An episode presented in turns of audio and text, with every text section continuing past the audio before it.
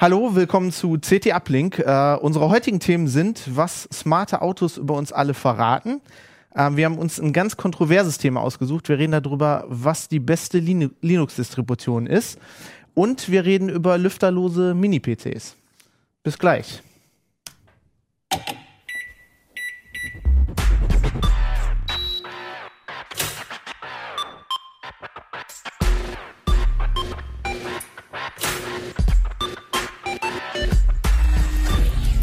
CT Uplink. Hi, willkommen zu CT Uplink. Ähm, ich bin Fabian Scherschel. Ähm, wir sind heute noch bei CT19, die gerade im Handel ist, und äh, reden heute unter anderem über das Titelthema. Das ist äh, das richtige Linux. Ähm, dann reden wir über smarte Autos. Ähm, ja, und wir gucken mal über, über Mini-PCs. Ähm, mit dabei ist heute Liane Dubovi aus dem Linux-Ressort. Christoph Windeck von der stationären Hardware, also Desktop-PCs. Und Axel Kossel aus dem Internetressort. nicht von der ambulanten Hardware. Nee, das ambulante Internet. Okay. Alles virtuell. Das passt von der Reihenfolge hier super. Das haben wir nicht geplant, aber ich rede zuerst mit dir. Ähm, weil wir haben im aktuellen Heft einen Artikel gemacht über smarte Autos ähm, und was die so über Leute verraten. Ähm, ja, was, was, also warum sind Autos überhaupt smart, wäre meine erste Frage. Also eigentlich ist äh, mittlerweile jedes Auto smart, nämlich vor dem Hintergrund, dass es vollgestopft ist mit Computern. Da sind äh, ja meistens mehr als zehn Computer drin, die alle vernetzt sind und jeder von diesen Computern hat ein bisschen Speicher und speichert auch Daten. Die kann ich jetzt äh, mit so einem speziellen Gerät auslesen, wird in der Werkstatt beispielsweise gemacht. Und da kann man sehen, wie ist der gefahren in letzter Zeit, was ist da alles passiert, Vollbremsung und sowas. Und das ist natürlich interessant, wenn es einen Unfall gegeben hat, dann werden solche Daten ausgelesen, teilweise auch auf Anweisung der St Staatsanwaltschaft. Und schon in dem Moment kann es passieren, dass quasi mein Auto vor Gericht gegen mich aussagt weil da irgendwelche Daten gefunden werden, die halt sagen, äh, nee, nee, das war nicht so, der stand nicht voll auf der Bremse oder so, der hat irgendwie in die Luft geguckt und ist deswegen draufgefahren. Und äh, das sind also ja die Daten, die das Auto selber erstmal speichert. Da muss man aber ans Auto ran, um die auszulesen. Das gibt es schon Das lange. schon länger, ne? Ja, ja, Ja. Das, sind, das ist so in den letzten 10, 15 Jahren. Das ist in jedem Auto eigentlich drin. Äh, Jetzt kommt aber dazu, dass die Autos vernetzt werden. Das heißt, äh, da werden teilweise Mobilfunkmodems schon als Steuergerät eingebaut mit SIM-Karte drin. Das heißt, das Auto, in dem Moment, wo es vom Hof fährt, ist es schon mit dem Internet verbunden. Und äh, also beim Händler, wenn ich es kaufe und äh, im Prinzip bis es verschrottet wird. Und äh, da fragt man sich dann natürlich, was passiert jetzt, wenn es anfängt, über diese Datenverbindung Online-Daten zu senden? Äh, was verrät dann mein Auto eigentlich über mich? Mhm. Ähm, we- weiß das Auto, wo es sich gerade befindet? Ist Ja, das drin? kommt dazu. GPS äh, wird ja immer selbstverständlicher. Also entweder ist es im Infotainment drin mit, mit Navigationsgerät.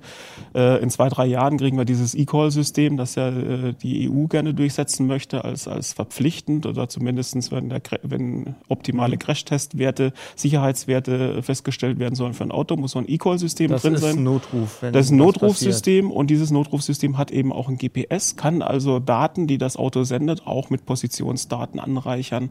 Äh, ja, äh, ist, ist natürlich der Grund. äh, Bei so einem Notruf soll natürlich äh, mit äh, mitgesendet werden, wo ist der Unfall passiert, wo muss jetzt die Hilfe hin. Das verkaufen die dann als Feature auch, ne? Also wenn ich, also das habe ich schon mal gesehen, dass das als Mhm. Feature verkauft wird, wenn ich jetzt allein mit meinem Auto unterwegs bin und irgendwo in der Ja. Pampa und fahre irgendwo Mhm. gegen Baum, dann holt mir das Auto einen Rettungswagen. Genau, also E-Call ist äh, quasi ein Standard dafür, aber etliche Hersteller, gerade in der Premium-Klasse, haben solche Systeme schon äh, selbst eingestellt. Oder per Knopfdruck kann man äh, bei der Firma anrufen, wenn man mit dem Auto nicht weiter weiß. Äh, BMW zum Beispiel hat auch so ein, so ein Navigationssystem mit äh, äh, Betreuung sozusagen drin. Also man weiß, ältere Leute, die möchten jetzt nicht alle Knöpfchen drücken, sondern die rufen da lieber an und sagen, ich muss jetzt da und dahin, könnt ihr mir das mal ins äh, Navi reinprogrammieren. Sowas gibt es tatsächlich. Hm, da, ja, das ist interessant. Also ich frage mich bei den Sachen immer, warum will ich das überhaupt haben? Also will ich, dass mein Auto so viel über mich weiß? Und vor allem will ich, dass das in Echtzeit an den Hersteller gesendet äh, wird. Ihr habt, ähm, eine Autorin hat das geschrieben, glaube ich, ne, Mhm, den ja. Artikel, und äh, hat auch, glaube ich, die Hersteller gefragt, Ja. was sie mit den Daten machen. Was haben die denn so gesagt? Das war sehr mühsam, die Recherche, muss man sagen, weil wir sind ziemlich schnell drauf gekommen, dass die nicht darauf vorbereitet sind, solche Fragen zu beantworten. Oh, super. Die ersten Anfragen wurden immer sehr allgemein beantwortet. Dann äh, hat die Autorin nachgehakt und dann ging es los, ja, wir müssen Fachabteilungen fragen, das wissen wir alles gar nicht so genau. Und dann kamen so, so nach und nach äh, einzelne Antworten zu bestimmten Bereichen. Äh, in einem Fall äh, war so, der Datenschutzbeauftragte von, von Daimler hat dann irgendwann gesagt, ich, ich beantworte im Moment gar keine Fragen mehr zu diesem Thema. Wir machen im September, wenn ein neues System eingeführt wird, eine Konferenz zum Thema Datenschutz und da erzählen wir dann alles. Und bis dahin äh, erzähle ich erstmal nicht mehr weiter. Das ist das ja irgendwie nicht so beruhigend, oder? Nee, nicht vertrauen. Ja, das Problem ist, glaube ich, dass einfach äh, die Hersteller selbst wissen noch gar nicht, was da alles mit drin steckt. Erstmal ist es natürlich interessant zu wissen, was machen die Leute mit den Autos, dass wir mal wissen, wie viel fahren die, wo fahren die und so weiter. Äh, das fängt schon mal an bei der Leasingbank. Ne? Wenn du heute ein großes Auto äh, haben willst, kannst du selten bar bezahlen, die sind so teuer geworden. Die liest man auch als Privatmann oder natürlich erst recht als Firma. Und die Leasingbank, äh, der gehört ja eigentlich das Auto und die möchte natürlich schon wissen, wie du damit umgehst, weil das hat ja dann auch irgendwann Konsequenzen für den Restwert. Versicherungen sind da natürlich auch ganz scharf drauf. Haben die nur Daten oder also viele dieser Systeme, da kann man ja irgendwie das Auto, man kann sich im Internet registrieren und dann kann man zum Beispiel auch das Auto finden oder auch äh, entriegeln ähm, oder es auch stilllegen, wenn man denkt, es ist ge geklaut worden, kann die Leasingbank das auch. Also wenn ich jetzt meine Raten nicht bezahle, äh, legen die mein Auto still. Also bei Systemen, die das als Funktion vorsehen, wäre es natürlich theoretisch möglich, dass die Leasingbank das auch macht. Äh, ich glaube, das wird sie erstmal so nicht ausprobieren, weil das könnte äh, ziemliche juristische Folgen haben. Weil, äh, naja, sie sind zwar der Eigentümer, aber ich bin der Besitzer in dem Moment des Autos und da brauchen sie erstmal einen Rechtstitel, um es mir wegzunehmen. Aber äh, natürlich sind solche Dinge möglich und äh, Versicherungen fangen jetzt an. Die kommen natürlich an diese Daten, die bei den Herstellern landen, nicht ohne weiteres dran. Die äh, äh, wollen eigene Kästchen eben auch wieder mit GPS und Mobilfunkverbindung einbauen und diese Kästchen registrieren, wie ich fahre und geben die Daten wirklich mit Positionsdaten und so weiter an die an ein Rechenzentrum. Also nicht direkt an die Versicherung. Also mein sondern Auto an, wird von zwei. Sendern dann getrackt. Quasi. In, in dem Fall schon mit zwei, ja, bis drei, wenn man E-Call nochmal extra nimmt, wenn man Infotainment, es wird gespickt sozusagen, ne? weil immer mehr Leute, das, es kommt noch ein ganz großer Bereich dazu, weil in den nächsten Jahren werden wir sowas wie K2X und K2K-Kommunikation haben. Das heißt, Autos fangen an, sich untereinander zu unterhalten. Also vorne macht einer eine Notbremsung und das wird dann der ganzen Schlange sozusagen mitgeteilt, Achtung, da vorne kracht's jetzt gleich, geht jetzt schon mal in die Eisen. Oder eben äh, K2X, das bedeutet äh, Verkehrsleitsysteme oder so. Also man versucht praktisch den Verkehr so über die Ampeln zu steuern, dass es wenig Staus gibt. Da reden die Autos mit den Ampeln. Also das sind dann nochmal zusätzlich äh, natürlich auch positionsgebundene Daten, die da versendet werden. Das ist wirklich, das Auto wird äh, momentan, so wie es aussieht, äh, äh, gespickt. Da kommen noch die, die, die Elektroautos dazu. Da geht's dann noch darum, da kann ich abrufen, wie voll ist der Akku, kann die Ladegeschichte äh, Geschichte steuern oder so. Also äh, es gibt immer mehr Online-Verbindungen zum Auto. Bis dahin sogar, dass, dass Steuergeräte sich dann online Updates holen. Also es gibt auch Updates für Autos. ne? Es ist ja auch eine große Hardware und wo Hardware mit vielen Computern drin ist, gibt es natürlich auch Updates. Bisher muss man dann in die Werkstatt, um die einspielen zu lassen. Wir hatten auch schon Toyota da, wo man das Update dann über eine SD-Karte vom PC zum Auto trägt und dann da einspielt. Wenn es dann online einspielbar ist, da fragt man sich dann natürlich langsam schon, ne? wer stellt sicher, dass da nicht irgendjemand eine Spaßsoftware in mein Auto äh, Ja, implementiert. ne? das, also ich bin ja aus dem Sicherheitsressort. Ich frage mich, wenn die so schlecht darauf vorbereitet sind auf Anfragen über den Datenschutz, ne? Ähm, sind die überhaupt darauf vorbereitet, dass einer so ein System hackt? Sie sagen ja, es geht auch gar nicht, also es ist völlig unmöglich. Ja, klar. Aber äh, ja, da werden wir, glaube ich, noch ein paar Überraschungen erleben. Gut, es gibt so ein ganz berühmtes Video von zwei Hackern, die, die einem amerikanischen Journalisten zeigen, wie sie, wie sie so einen Prius steuern. Aber das ist natürlich Pipifax, weil die haben vorher das Auto halb auseinandergenommen und überall was dran gelötet und, und sich da ans, ans also quasi an die Auto-Hardware angeschlossen. Das ist eine Sache. Das natürlich kann ich, ein, äh, da sind Computer drin und die kann ich anzapfen, aber dazu muss ich erstmal an das Auto ran. Äh, aber die nächste Frage ist natürlich, wenn die Autos so viel Online-Verbindungen haben, äh, dann äh, ist, wird die Sicherheit natürlich immer stärker gefährdet, dass jemand von außen drauf zugreifen kann, ohne eben das Auto knacken müssen vorher zu, zu müssen. Und äh, allerdings auf der anderen Seite, man stellt sich natürlich die Frage, will ich, dass mein Auto viele Daten über mich sendet? Aber da muss man sich natürlich auch bewusst sein. Viele Leute, die heute Auto fahren, haben ihr Smartphone mit im Auto drin. Das sendet die gleichen Daten, das sendet auch, wo du bist und, und äh, kann theoretisch auch Beschleunigungswerte messen und was, was weiß ich. Also äh, letztlich äh, Das tut es ist es nur, auch. ja, also Ja. das ist das ist noch ein Computer mehr, den ich dabei habe, der mich ist Da muss man auch immer sich sich immer so ein bisschen Gedanken drüber machen. Wir haben uns dran gewöhnt, dass wir diese Dinge in der Tasche haben und und äh, dass die uns schon sehr sehr gut verfolgbar machen. Das Auto ist da eigentlich nur ein weiterer Baustein. Das ist ein guter Punkt, weil ich habe irgendwann mal, ich habe kein Auto, ich habe irgendwann mal einen Dienst, äh, einen Mietwagen geliehen und dann hat Google genau mir gesagt, wo ich mein Auto geparkt habe. Also die haben offensichtlich durch die Beschleunigung und so Das fehlte mir hier noch in der Aufzählung. Ich glaube, das gibt schon seit vielen Jahren solche Systeme ähm, gegen Diebstahl, ne? Bei ganz teuren Autos, Ja. auch fürs Flottenmanagement. Ja. So ein GSM-Modul, was regelmäßig per SMS die GPS-Position Ja. sendet, das gibt schon sehr lange. Das gibt's schon lange. Und ja. angeblich war das auch mal bei irgendwelchen Mietwagen ähm, integriert, weil die ja auch wissen wollen, wo die, Mhm. ihre, wo die Wagen stehen. Also Bei Mietwagen wird das äh, durchaus integriert. Bei Mietwagen hat man aber sowieso schon mal das Problem. Ne? Ich, ich leih mir jetzt ein Auto, ich äh, mein, mein Telefon verbindet sich per, per Bluetooth, lad, lädt da womöglich noch mein Adressbuch rein in, in, in die Freisprecheinrichtung. Ich fahre den und den Ort an. Das wird natürlich alles im Navi vermerkt. So, und dann gebe ich den Wagen zurück. Wer löscht, löscht jetzt die Daten, die da drin sind? Weil ich möchte ja eigentlich nicht, dass der, der nach mir den Wagen ausleiht, erstmal gucken kann, ja, wo war der überall und äh, wen hat der angerufen und so. Äh, insofern, das sind alles Fragen, die noch nicht geklärt sind. Und da fehlt auch teilweise einfach Hardware-Unterstützung. Ne? der fürs- Reset-Knopf fürs ja, Auto. genau. Für ein, äh, möglichst am Schlüssel drin, dass wenn ich, bevor ich den Wagen zurückgebe, drücke ich einmal lange auf, auf irgendeinen Knopf drauf und dann sind diese Daten alle gelöscht. Das wäre zum Beispiel so eine, so eine Idee, so ein Ansatz. Und vor allen Dingen äh, vielleicht so ein Datenhauptschalter. Ne? An meinem Smartphone kann ich ja nun sagen, hier äh, Datenverbindung aus und dann sendet es auch nichts Mhm. mehr.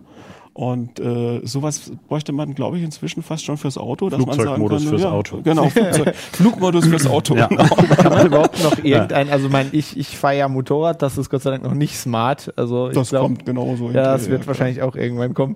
Ähm, kann man irgendein Auto noch kaufen, wo das nicht drin ist? Also außer einen Gebrauchtwagen? Irgendwie ganz billigen oder so? Ja, es ist schon unterschiedlich, ne? Also die sind da schon unterschiedlich weit ausgebaut.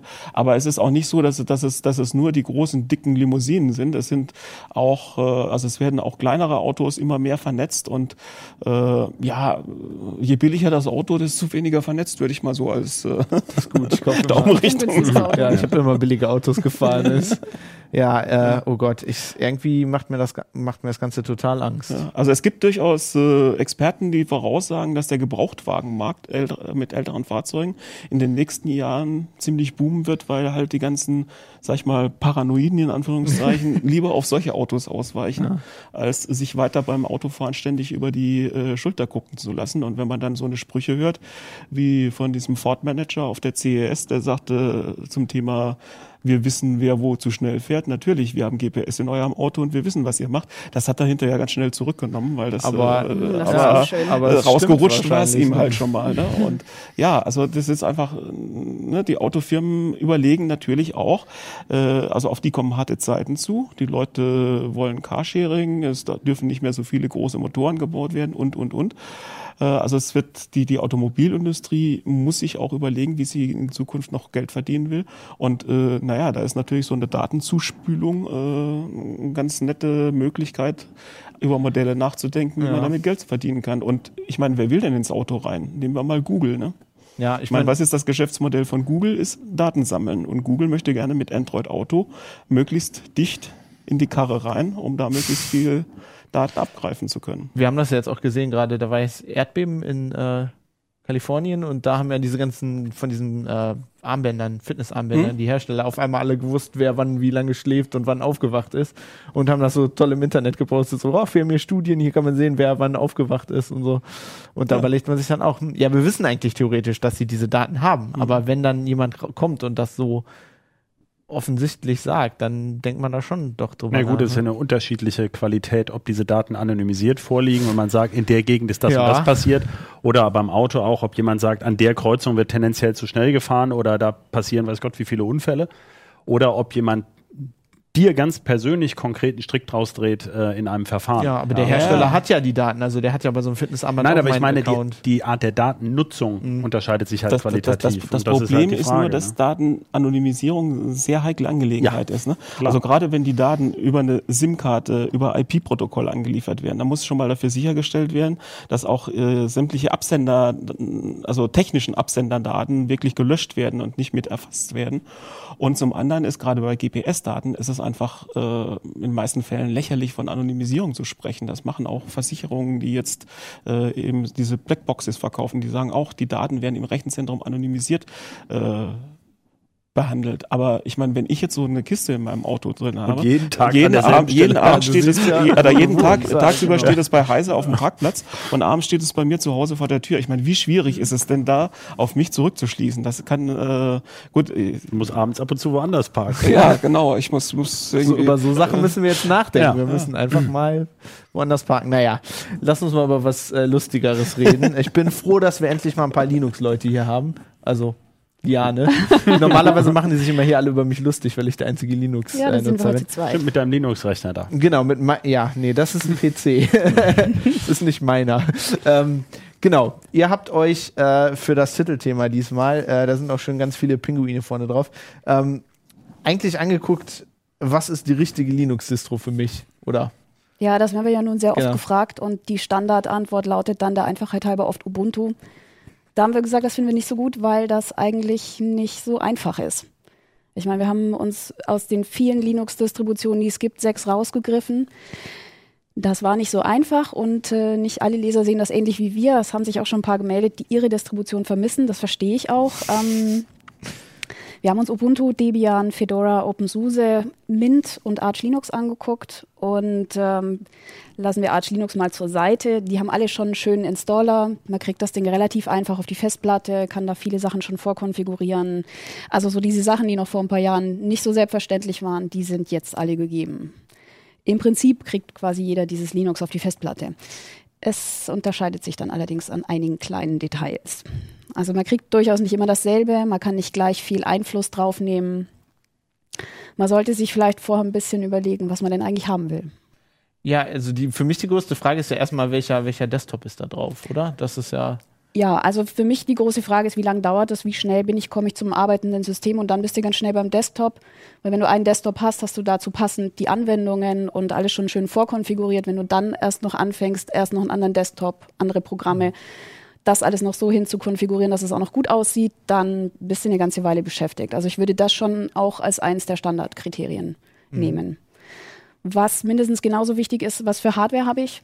Ist mein Rechner brandneu, dann fallen viele Distributionen einfach schon mal flach, weil die entsprechenden Treiber fehlen und ich dafür einfach neuere Software brauche. Also Debian braucht man auf solchen Rechnern äh, nicht installieren. ne? Ja, wir haben uns zwei Rechner rausgesucht. Wir haben es auf einem Desktop-Rechner installiert ähm, und auf einem äh, ThinkPad-Notebook. Wir konnten es nicht auf ähm, 100 verschiedenen Geräten ähm, testen und das ist dann ja auch so, dass die Hardware, die man gerade selber zu Hause hat, sowieso nicht dabei ist. Ähm, Debian ist da schon mal weitgehend rausgefallen, sage ich, weil so ganz neue Sachen sind da einfach nicht dabei. Also da konnten wir nicht auf beiden Geräten testen zum Beispiel. Ähm, ja, wenn man jetzt, also für mich ist immer unheimlich wichtig, ähm, was für Software kann ich installieren. Also einer der Gründe, du hast ja gesagt, man empfiehlt oft Ubuntu. Einer der Gründe, warum ich das auch manchmal einfach empfehle, ist, weil wenn, wenn ich jetzt im Internet äh, das neueste coole Programm für Linux sehe, ist die Wahrscheinlichkeit, dass das auf Ubuntu läuft, relativ hoch, oder? Das stimmt. Ja. Das gilt aber natürlich für Linux Mint genauso. Okay, das stimmt. Ja, also Und, warum, warum würdest du dann eher Mint empfehlen? Oder würdest du Ähm. überhaupt eher Mint empfehlen? Ja, so einfach ist das nicht. Ähm, ich persönlich kann mit dem, mit dem Unity Desktop nichts anfangen. Das ist so gar nicht mein Ding. Da finde ich, ist Linux Mint deutlich anwenderfreundlicher. Die haben einfach so einen Standard-Desktop, wie man das kennt, unten eine Leiste, ähm, Applets, ein Anwendungsmenü mit Suchfunktionen. Das ist alles ganz gut gemacht. Ähm, der Softwareumfang ist genauso groß wie bei Ubuntu. Du kannst die gleichen Pakete verwenden. Es hat allerdings äh, einen Nachteil beim Upgrade. Bei Ubuntu ist das ja vorgesehen, dass wenn die nächste größere Version kommt, dann machst du die Aktualisierungsverwaltung auf. Dann sagt er hier, Ubuntu so und so erschienen, wollen Sie auf die nächste Version aktualisieren. Das funktioniert beim Mint nicht. Ich weiß nicht, was die da reitet, aber die sehen vor, dass du alles erst sicherst, eine Liste der Anwendungen speicherst, dann das System platt machst, also frisch installierst und dann wieder alles einspielst. Das ist natürlich für jetzt so einen normalen Benutzer nicht so toll. Ne? Funktioniert, äh, ist dann natürlich toll, weil du ein sauberes System hast. Also viele Probleme haben die da nicht. Andererseits bei Ubuntu geht's doch auch. Also Ja, das also, ist sowas, was ja. mich immer abhält. Ist jetzt aber auch kein so großes Argument mehr, gerade jetzt, weil Mint nur noch die LTS-Version von Ubuntu benutzt. Das heißt, nur noch alle zwei Jahre kommt wirklich so eine komplett neue Version raus. Und dieser Upgrade-Prozess alle zwei Jahre, das denke ich, kann man Ja, machen. dann sind wir ja so auf dem gleichen Level wie Windows eigentlich. Ne?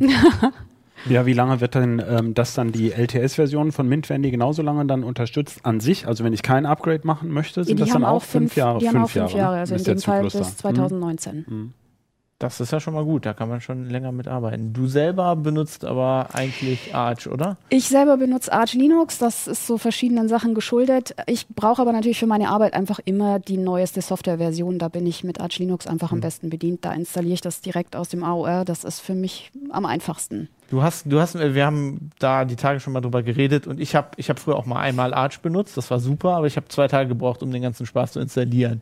Ähm, das ist jetzt, glaube ich, nicht mehr so der Fall, oder? Also ich habe das schon zwei oder dreimal gemacht. Ich mache es mir inzwischen auch einfach. Das haben wir hier auch vorgestellt. Ähm, wir haben Antergos benutzt.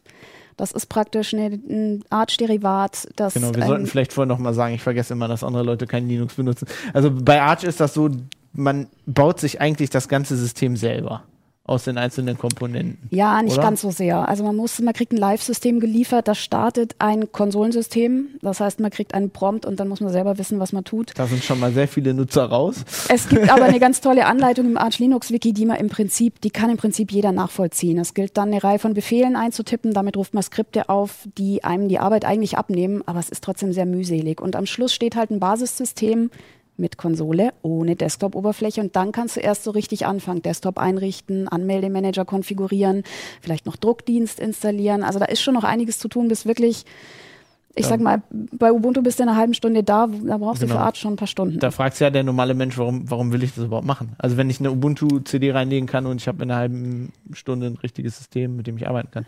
Naja, zum einen ist natürlich der Lerneffekt enorm. Also man muss viel Zeit haben, viel lesen, man weiß hinterher aber sehr, sehr genau, was auf diesem System jetzt läuft und was man wirklich schon eingerichtet hat und was nicht. Ähm, ja, und es läuft dann halt auch nichts, was man, was man nicht haben möchte. Also diese Installer haben ja den großen Vor- und Nachteil, man kriegt ein Standardsystem. Das heißt, Ubuntu hat für mich einen Desktop, eine Softwareauswahl zusammengestellt und die kriege ich so auf die Festplatte gepackt. Ähm, wer sich alles selber aussuchen will, also lieber andere Programme verwenden will als das, was da vorgesehen ist, muss dann hinterher erst nochmal alles umkonfigurieren. Bei Arch Linux suchst du dir halt alles von vornherein selbst aus. Das ist ein Vorteil, ja. Also, Ja, ich finde es insgesamt auch sehr mühsam. Ich muss ja, gestehen, ich, also ich kann es, also ich, ich fand es gut, ich hatte das System, es war super, aber so, ähm, also für die Arbeit geht es halt nicht. Du kannst halt nicht einfach, also, oder ich kann nicht einfach mal einen Tag äh, nichts anderes machen als Linux installieren. Ich bin eben auch dazu übergegangen, Antergos zu benutzen, weil das auch eben ein Live-Linux mit einem Desktop äh, bringt, einen Installer dabei hat und dann zumindest mal so ein paar grundsätzliche Sachen konfiguriert. Der Installer hat auch noch den Vorteil, dass du dir da einen von fünf Desktops aussuchen kannst. Mhm. Das heißt, bei den meisten Distributionen ist ja dann entweder KDE oder irgendein anderer Desktop einfach schon vorausgewählt. Ähm, in dem Fall ähm, kannst du es dir aussuchen und kriegst dann eine passende Softwareauswahl auch Und ein. Riesenvorteil bei Arch finde ich ja noch, die haben halt dieses Art User Repository, wo eigentlich Leute selber äh, Pakete bauen und also die do, oder? Ja, sie bauen keine Pakete, sondern, Sondern sie pflegen, Skripts, die sie pflegen Package-Builds, die dann wiederum vielleicht im Zweifel auf den Quellcode verlinken und die im- Anweisungen zum Kompilieren sammeln. Das heißt, du kriegst dann wirklich das Ganze. Genau, aber im Endeffekt kannst du ja, du kannst einen Paketmanager installieren, der sagt, installiere mir das aus dem AUR und das dann automatisch macht. Im Ja. besten Fall. Was sehr cool ist, weil du halt dann wirklich jede Software kriegst.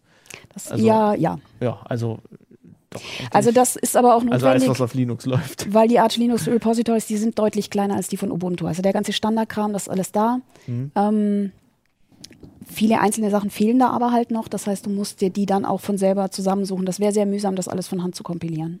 Okay. Ähm, ja, was würdest du denn sagen? Also nehmen wir mal, jemand ist ein Einsteiger und der will einfach nur ein Linux-System. Vielleicht hat er jetzt einen Windows XP-Rechner und äh, hat keinen Bock, ab, äh, ein neues Windows zu nutzen ähm, und der will jetzt Linux nehmen. Was würdest du dem, dem empfehlen? Hm, beim XP-Rechner würde ich erstmal fragen, wie alt der ist. Das ist nämlich schon, schon so der Hauptknackpunkt. Ähm, da gehen einfach viele Sachen gar nicht. Also da muss man schon schauen, was für ein Kernel ist da dabei. Wenn er wirklich richtig alt ist, haben wir ähm, so eine Ubuntu-Version noch auf Basis von 12.04 gemacht, die wirklich für ganz alte Rechner dann noch den passenden Kernel mitbringt. Ähm, gehen wir mal davon aus, er ist nicht ganz so alt. Dann hängt es, wie gesagt, davon ab, ähm, was für ein Desktop möchte ich benutzen brauche ich, ich wirklich schon, du weichst der Frage. Software? Ja. so einfach ist es nicht. Also ich würde natürlich einen Einsteiger, der sagt, ich, mir ist das alles egal, mir ist auch egal, welcher Desktop, die interessieren mich alle nicht, ähm, dann vielleicht doch auch Ubuntu empfehlen und sagen, Mhm. probier's mal damit. Ähm, Im Zweifel auch einfach als Live-System, sich das mal anzugucken, wie sehen die Desktops aus, komme ich damit zurecht, ist da was dabei, was ich brauche. Man kann ja auch einfach mal, also das, das Gute bei Linux finde ich ja, das kostet ja nichts. Man kann sich ja ruhig auch mal drei Di- Distributionen runterladen und die alle nacheinander ausprobieren. Muss man im Zweifel eh, wenn man einen älteren Rechner oder einen Rechner mit komischer Hardware hat.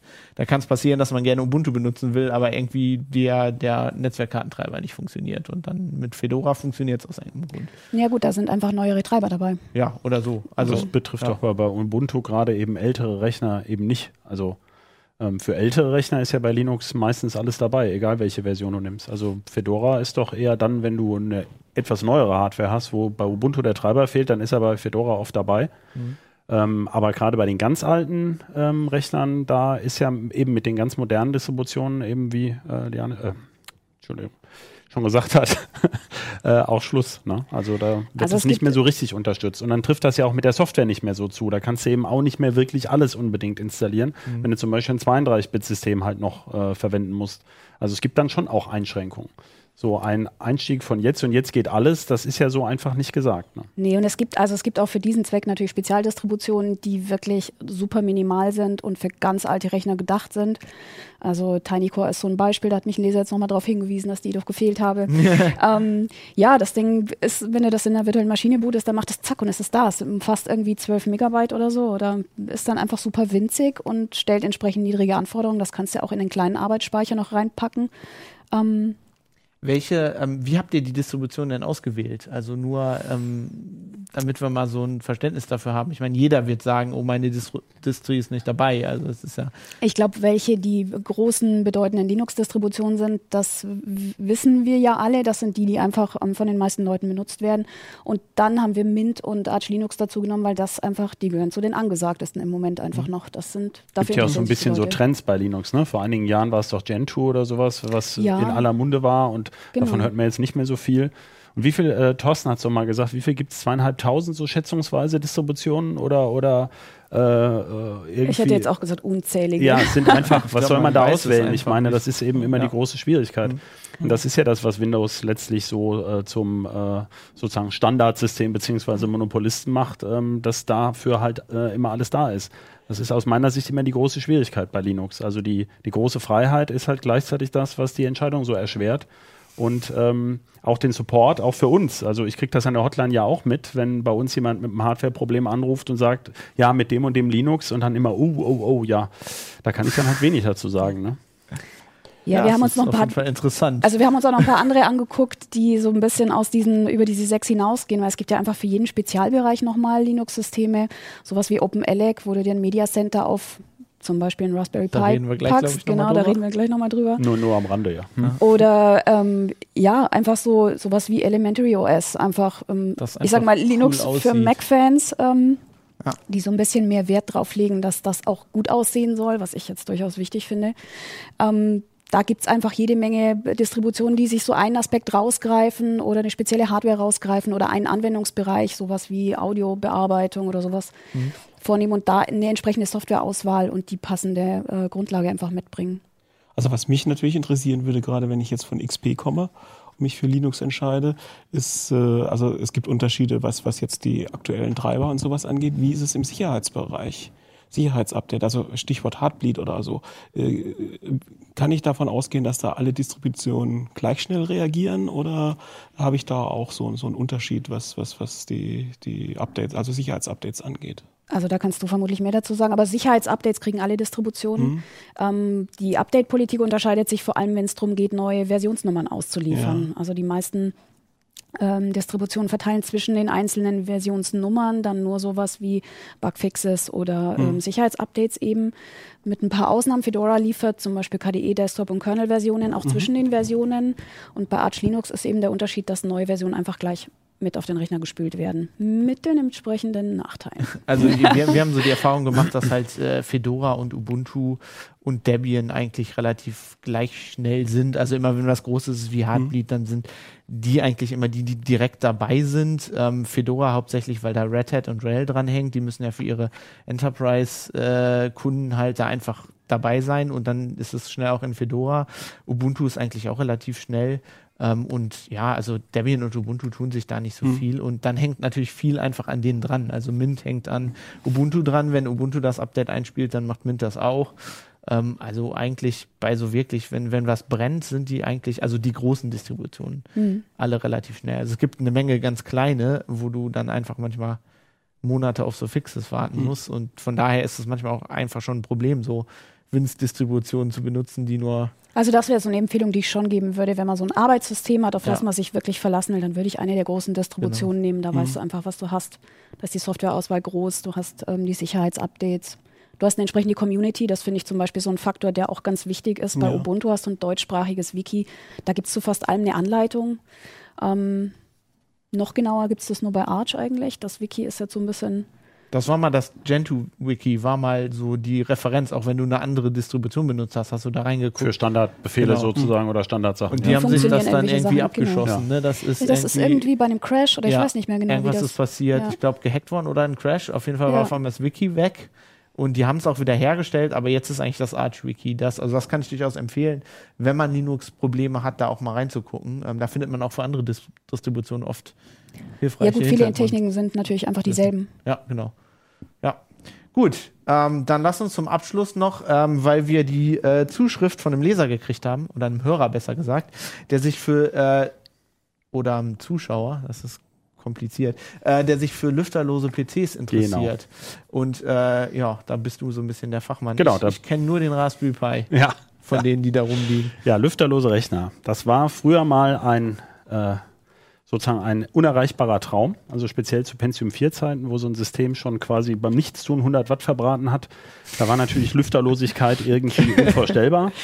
Und jetzt ähm, sind wir da, dass es eigentlich äh, kein Problem mehr ist mit einem ganz großen Aber. Also es ist halt leider immer noch so, dass äh, beim x86-PC oder eigentlich überhaupt in der Computertechnik halt Rechenleistung und Wärmeabgabe doch irgendwie miteinander verknüpft sind. Ja?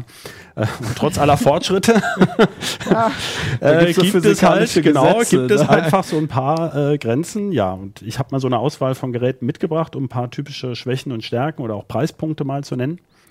Ähm, also vielleicht noch eins vorab, also beim klassischen, ähm, beim, beim Notebook oder PC auch, haben natürlich die SSDs auch einen Riesenschritt gebracht. Also man kann jetzt relativ günstig durch diesen Flash-Speicher auch auf eine drehende Platte verzichten.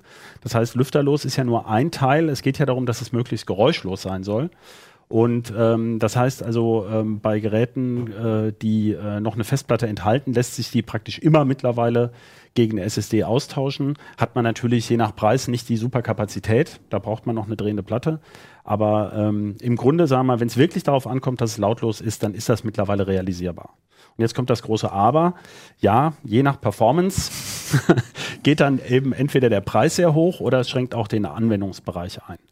Und ich fange mal ganz trivial an. Also das kann man, glaube ich, in der Kamera schon so sehen. Das hier ist so ein, das ist jetzt hier so ein, so ein, so ein Windows-Tablet ähm, von Asus. Das haben wir gerade, glaube ich, auch in dem Heft gehabt. Ähm, das kann ich mit einem Dock verbinden, mit einem Tastaturdock und habe dann eben ein, ein, ein Notebook auch. Es ist nicht mal teuer, also das ganze Ding kostet so, wie es jetzt hier steht, in der einfachsten Version ungefähr 350 Euro und ist eben lüfter- und geräuschlos. Ja? Also da ist keine Platte drin, sondern eben nur so, ein- so, so ein Flash-Modul. Und wenn ich jetzt nur eine ähm, Schreibmaschine suche, äh, die geräuschlos sein soll, weil es mich dabei halt nervt, ähm, dann ist das zum Beispiel eine Lösung, wo es mit Windows geht, mit der Einschränkung, in diesem Tablet-Teil steckt halt nur ein Tablet-Prozessor. Der ist halt nicht so der Kracher, ja. Und äh, Spiele, 3D-Performance habe ich halt wenig.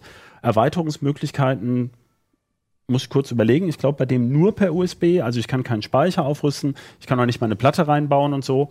Ähm, aber ich kann immerhin per HDMI ein externes Display zum Beispiel anstecken. stecken. Und ich kann auch USB-Peripherie anschließen. Ja, also das wäre zum Beispiel erstmal sozusagen aus meiner Sicht äh, das Einfachste, was man tun kann. Ähm, es gibt auch andere ähm, lüfterlose, jetzt hier portable Rechner. Das ist jetzt mal hier so ein Chromebook. Ich glaube, das gibt es mittlerweile schon nicht mehr nur so als Beispiel. Also das gibt es auch quasi mit diesem, mit diesem Chrome OS, also mit diesem Linux-Derivat davon Wenn man's Google. aufkriegt. Ja, wenn man es aufkriegt. Ich bin, ja aus dem Desktop-Ressort, ne? also das sieht dann so aus. Es gibt mittlerweile auch Netbooks, ähm, zum Beispiel bei Aldi wurde eins verkauft. Mit Gibt's die wieder? Ja, genau. Es gibt ja jetzt eine, eine Art ganz kleines Netbook Revival. Und ähm, was ich so witzig finde, deswegen habe ich das jetzt auch an den Anfang gestellt, bei denen steht gar nicht mehr dabei, dass sie lüfterlos sind. Also da ist der Prozessor so sparsam, dass man einfach aus Kostengründen auf den Lüfter verzichtet. Ähm, allerdings ist da dann zum, äh, zum Teil, oder nein, meistens eine Festplatte mit drin, weil eine SSD halt immer noch teuer ist. Eine, eine richtige SSD ist eigentlich erst ein Attribut von Rechnern oberhalb von 500 Euro. Leider. Wir haben ja schon gezeigt, dass es eigentlich auch billiger ginge, aber das macht der Markt bisher nicht. Also das habe ich jetzt erstmal auf der Mobilseite, geht es also ziemlich einfach. Jetzt wollen aber viele Leute eben gerade keinen Mobilrechner, Ja, die wollen irgendwie ein Media Center. zum Beispiel Media Center oder sie wollen ähm, tatsächlich, es ist sowieso klar, dass sie nur an einem großen Bildschirm arbeiten. Ja, gerade wenn man eben in Ruhe arbeiten möchte, dann ist man ja vom, vom Notebook eingeschränkt. Man schließt sowieso eine bessere Tastatur an und so weiter. Ich packe die jetzt mal hier ein bisschen zur Seite, dann habe ich hier mehr Platz.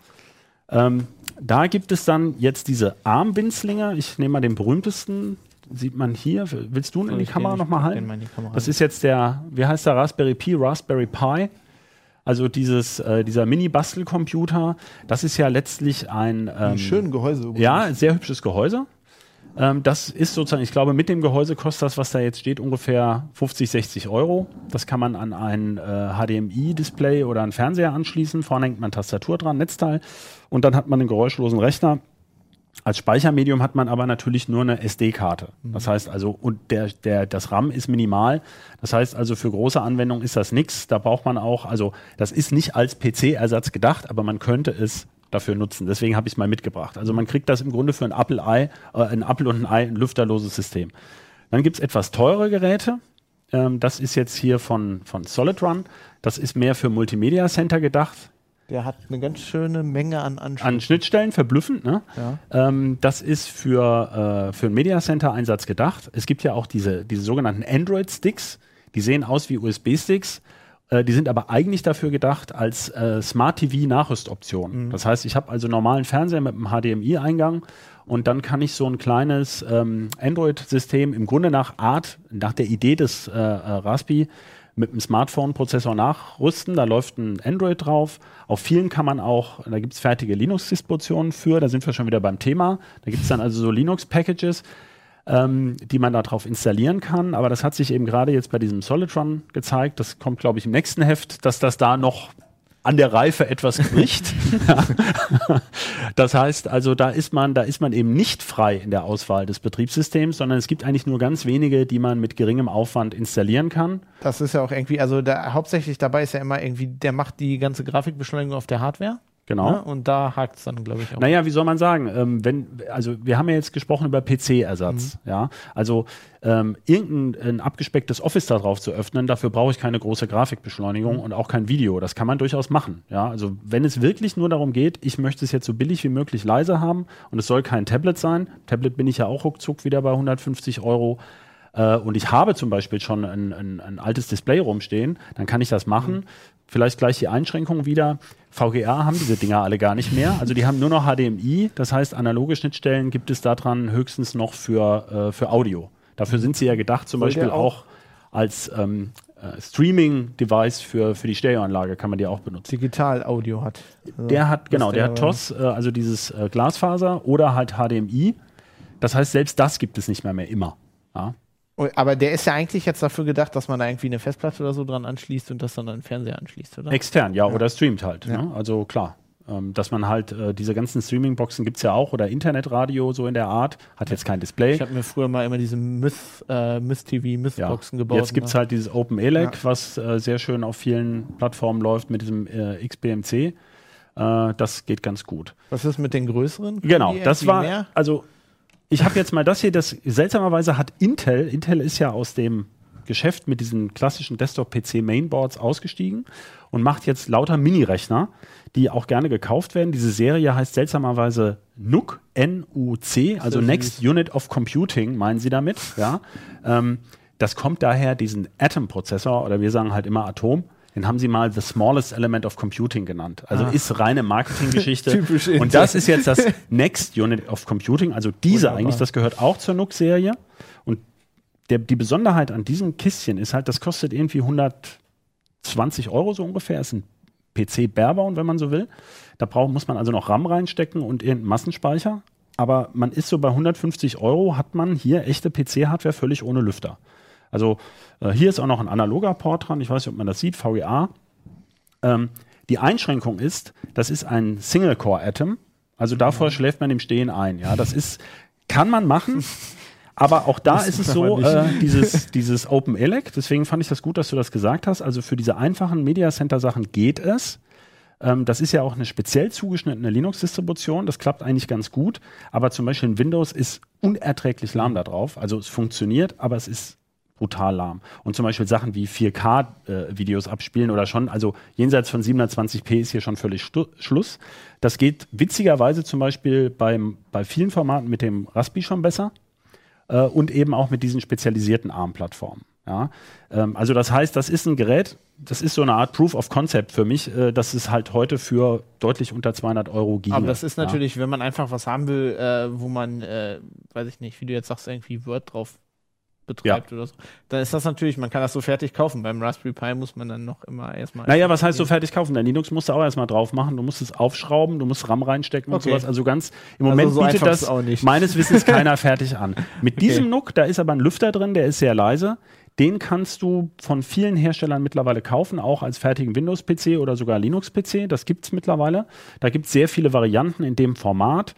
Den gibt es noch ein bisschen höher. Dann hat er noch eine ähm, 2,5 Zoll Platte drin. Das heißt, hier ist auch die Einschränkung, hier passt nur so eine Mini-SSD rein. Hier passt eine 2,5 Zoll Platte rein, also eine Notebook-Festplatte. Ähm, in diese etwas höheren passt auch noch eine Festplatte rein, denn wenn ich den als Media Center nutze und auch mal was aufnehmen möchte, dann ist mit so einer kleinen SSD natürlich auch schnell Schluss. Und vor externen USB-Platten warne ich immer so ein bisschen, ähm, wenn man das sparsam und leise haben möchte. Also diese portablen, die gehen natürlich, die sich aus dem Bus speisen, aber wenn man da eine hat mit extra Steckernetzteil, dann sind die manchmal laut äh, oder brauchen sogar mehr Strom als zwei von diesen Rechnern zusammen. Das ist vielen Leuten gar nicht bewusst. Ja, die stecken da eine Platte ran und die frisst dann mehr Strom als äh, der ganze PC. Das will man natürlich nicht. Warum Ja. hast du einen Router liegen? Ja, genau. Warum habe ich hier einen Router liegen? Also das ist so ein Gerät, das finde ich ganz witzig. Das ist von einer israelischen Firma, die sind auf Embedded Systems spezialisiert und die bauen das hier immer so schön, so rock solid, sage ich immer. Das ist hier so ein tolles, die Klappe. Das ist Gebaut. Metall, ne? Ja. das ist Vollmetall. Vollmetall. Ich krieg die immer schlecht also gebaut raus. wie eine Uzi. Genau, das ist also hier schön alles äh, robust. Kann man vielleicht mal reingucken. Ich weiß nicht, ob man das hier so sieht. Also ich halte genau, halt das mal näher Das ran. Die Platte brauchen wir eigentlich Das nicht. ist schwer, das Ding. Genau, das ist richtig Äh, schwer. Nee, warte. Und ähm, da. Genau. Da sieht man halt die Steckplätze für, für zwei Speichermodule und so. Und hier in diesen, in diesen Deckelteil, den ich vorhin gezeigt habe, der da reinpasst, da passt eben die äh, zweieinhalb Zoll Platte Ach so, da oder SSD rein. rein. Ja. Die sch- schlüpft dann da hinten gleich in diesen Stecker. Ja, das ist also wirklich schön gemacht. Ähm, aber kann man sich denken, das hat seinen Preis. Also die billigste Ausführung von diesen Systemen, die liegt schon als, also ohne Speicher und sowas, aber mit Prozessor bei sowas wie äh, 300 Euro oder 250 Euro, glaube ich, der billigste. Ich weiß es jetzt nicht genau. Dafür ist es kugelsicher. Hat so den Eindruck, ich wollte halt an diesem Beispiel zwei Sachen zeigen. Also hier dient das Gehäuse direkt als Kühler. Das heißt, der Prozessor ist auf der anderen Seite hiervon und ist mit einem Wärmeleitpad hier mit dieser Oberseite verbunden. Deswegen ist die auch gerippt. Das führt aber dazu, wenn der wirklich was tut, Dann wird der warm. dann wird er auch warm. Genau. Und da gibt es auch Normen für natürlich. Also wenn so eine Oberfläche länger als fünf, länger als so 10, 20 Minuten anfassbar ist, dann darf sie auch nicht heißer als so ungefähr 55, 60 Grad we werden, weil wenn sich da einer drauf abstützt oder äh, das eben auf äh, Kinder das Dann irgendwie hat er berühren. ein Grillmuster auffahren. Genau. Also Also ja, jetzt könnte man mit zwei so einen überbackenen Toast machen. man kann auch einen Lüfter daneben stellen, dann wird es wieder kühler, aber das wollte man ja gerade nicht, ja. Das heißt also, ähm, äh, der Punkt ist der, auf den ich raus will. Hier ist so ein Ultrabook-Prozessor drin, so ein 15 Watt Prozessor, der eben auch in diesen flachen Notebooks ist. Und der drosselt sich relativ schnell. Also man hat kurzfristig sehr viel Leistung, da kann auch ein Core i7 drin stecken, aber da ist relativ schnell Schluss. Und ähm, man kriegt natürlich sehr viel mehr Leistung raus als hier bei so einem Atom oder ich würde mal sagen, grob geschätzt, also ist das das vier- bis sechsfache von diesem Atom schon und das bestimmt zehnfache von diesem Raspi. Aber ähm, Grafikleistung ist halt auch nur das, was eingebaut ist. Ja, und ähm, das ist eigentlich so der Punkt, die Überleitung. Also was danach kommt, da ist man dann schnell bei 1000 Euro. Und diese Systeme sind halt nur ganz eingeschränkt auf- und umrüstbar, weil es halt einfach nicht mehr Kühlung gibt. Ja. Mhm. Das ist eben immer so unser Problem, so gedanklich mit diesen Systemen. Man kann da tolle Sachen machen technisch, das finde ich auch technisch sehr interessant, aber ähm, es bleibt halt irgendwie so ein bisschen die Performance und die Flexibilität auf der Strecke. Sieht auch ein bisschen komisch aus, wenn man da jetzt einen Bildschirm dran anschließt und das auf seinem Schreibtisch Ja. hat, so Naja, direkt ähm, am Router. Ja, viele, äh, ach so, das habe ich jetzt auch noch nicht erwähnt. Also viele von diesen kleinen Kisten, die werden mit so Halterahmen, deswegen hat er hier Das so zwei. Schraublöcher. Genau, da kann man die dahinter Bildschirm. schrauben. Mhm. So All-in-One-PC für Arme quasi, also zum, zum selber bauen.